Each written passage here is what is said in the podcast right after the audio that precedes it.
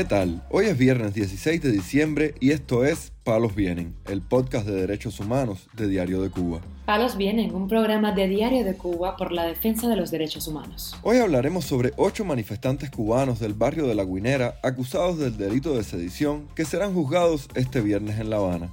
También comentaremos sobre recientes declaraciones del preso político Félix Navarro, quien denunció que en Cuba se viola el derecho a la libertad religiosa.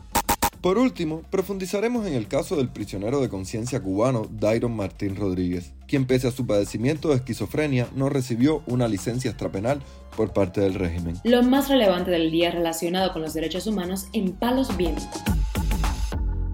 El juicio contra ocho cubanos que se manifestaron contra el régimen el 12 de julio de 2021 en el barrio de La Guinera está programado para comenzar este viernes en la mañana en el Tribunal Provincial de La Habana, según informó Radio Televisión Martí.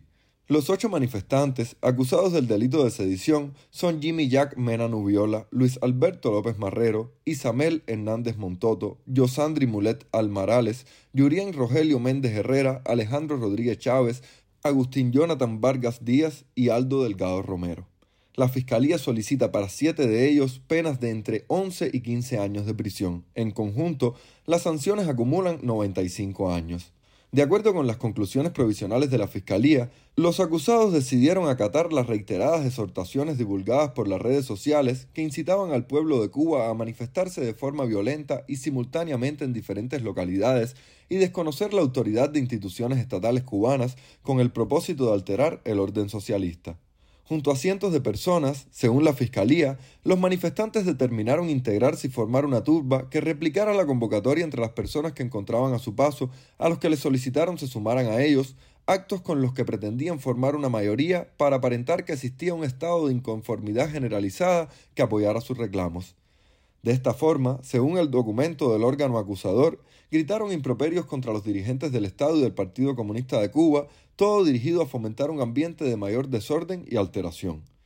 A principios de noviembre, el Grupo Justicia 11J informó que unos 285 manifestantes esperan sus juicios, 135 de ellos en prisión y otras 233 personas permanecen sin conclusiones provisionales de la Fiscalía que les permitan la fase de juicio oral.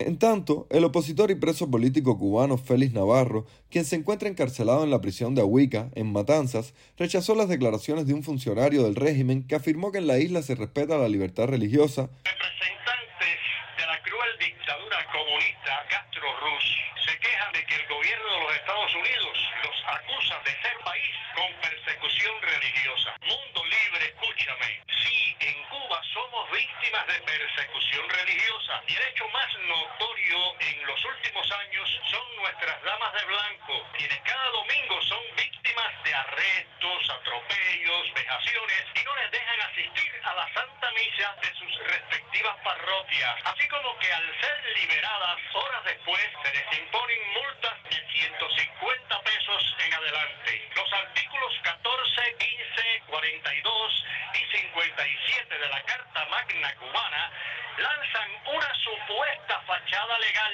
en tal sentido, pero la policía política y el Ministerio del Interior se burlan de los legisladores y del pueblo cubano y violan nuestros derechos de manera cruel. Escuchamos a Félix Navarro en declaraciones a Radio Televisión Martí. La polémica tiene lugar luego de que el 2 de diciembre el Departamento de Estado de Estados Unidos anunciara la inclusión de Cuba y Nicaragua en la lista de países que violan la libertad religiosa de sus ciudadanos. Palos viene. La Fiscalía de La Habana rechazó este miércoles el pedido de licencia extrapenal a favor de un preso del 11 de julio aquejado de esquizofrenia, a pesar de la recomendación de tres doctores especialistas en medicina legal sobre la urgencia de aprobar la medida, informó Radio Televisión Martí. Se trata de Dairon Martín Rodríguez, un preso político de 37 años de edad que cumple una condena de 22 años de prisión en la cárcel de máxima seguridad del Combinado del Este. Tras una llamada telefónica con el recluso, su madre contó a Radio Televisión Martí. Mami, no sé qué voy a hacer con esta situación de los medicamentos, no me veo un médico, pero también estaba muy deprimido porque lo llamaron allí un mayor para que firmara los papeles que habían recibido, la negación de la extrapenal por su enfermedad. Y entonces imagínense usted sin medicamento, cuando él tomó esa noticia, una persona con su condición sin medicación, aparte de que es muy peligroso, es muy triste sentirlo así, Cuando a él lo llevan allá a medicina legal, que lo trasladaron de combinado, lo vieron tres psiquiatras distintos lo examinaron, le hicieron preguntas y ninguno de los tres estaba de acuerdo que él estuviera allí preso y sin medicación por lo peligrosa que es su condición, pero ya eso pasa después a fiscalía. Él mismo me dice, mami, conmigo ese día fueron cuatro prisioneros más comunes y ellos salieron. Entonces, como yo hubo problema político, no, él no importa. El pasado 15 de septiembre, Martín Rodríguez fue llevado a medicina legal junto a presos comunes para una evaluación médica dentro del proceso de reclamación para su libertad condicional por enfermedad mental. Debido a su condición de preso político, fue el único denegado por la fiscalía, según denunció su madre. A pesar del dictamen, Estelvina Rodríguez, madre del prisionero político, aseguró que continuará luchando por la libertad de su hijo. Palos Vienen, un podcast de derechos humanos de Diario de Cuba con la producción y conducción de Mario Luis Reyes. Muchas gracias por acompañarnos este viernes en Palos Vienen, el podcast de derechos humanos de Diario de Cuba. Pueden escucharnos en DDC Radio, Spotify, Google Podcast, Apple Podcast, Telegram y SoundCloud.